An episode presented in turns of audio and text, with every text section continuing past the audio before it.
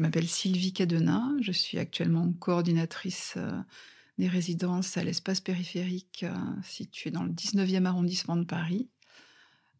je suis issue en fait d'études de littérature comparée.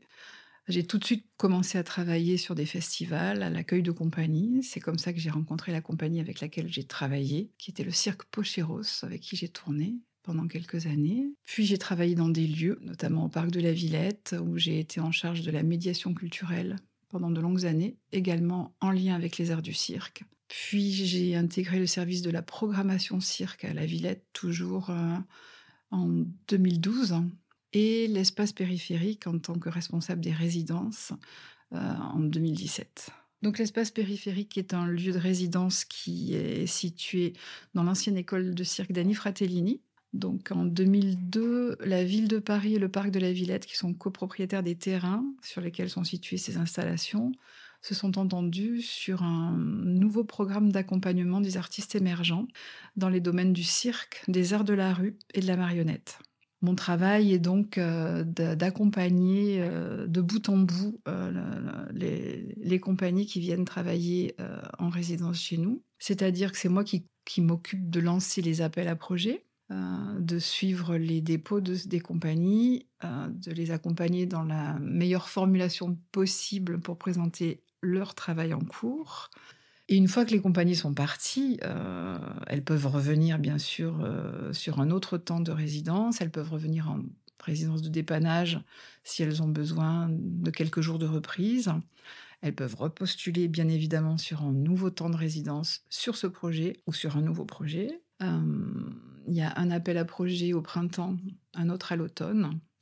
On reçoit entre 70 et 100 demandes par semestre et on sélectionne 18, 19 projets, parfois 20.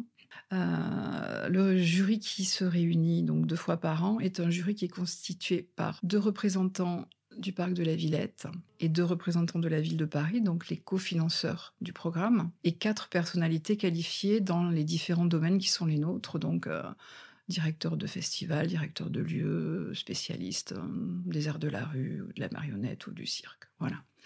Donc ces personnes, euh, elles ont comme consigne d'être euh, d'être attentives euh, à certaines, certains critères, notamment les critères donc de qualité d'écriture. Donc il y a les qualités d'écriture à la lecture du dossier, qui semblent évidentes, d'autres qu'il faut savoir déceler derrière ce qui est écrit, parfois maladroitement. Euh, on doit être attentif aussi aux projets très émergents. Il n'est pas du tout inhabituel pour l'espace périphérique d'être le premier financeur d'un projet.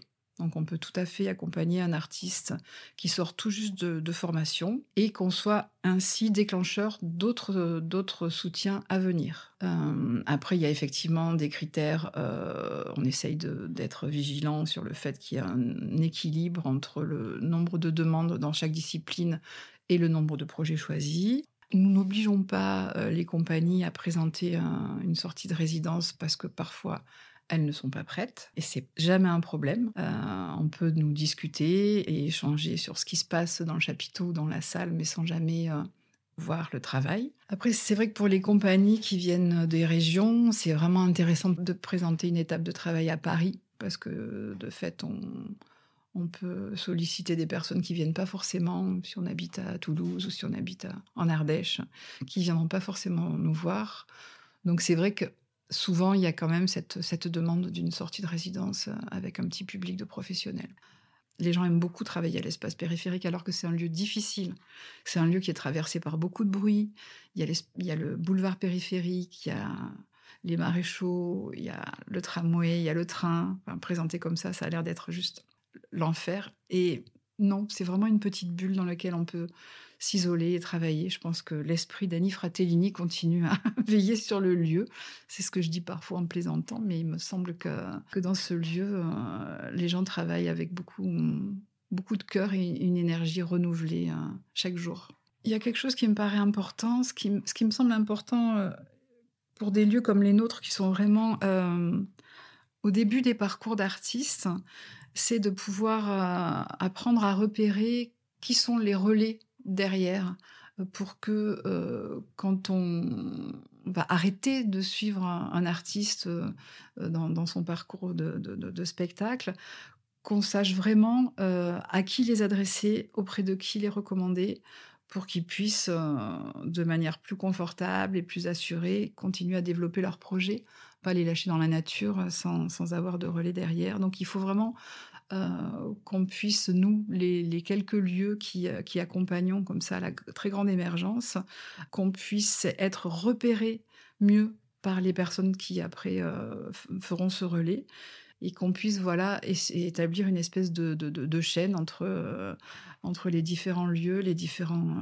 pôles, cirques et autres, pour assurer aux artistes une belle continuité dans l'accompagnement jusqu'à bah, voilà, une diffusion confortable et, assurée de, leur projet euh, une fois qu'on les a découverts.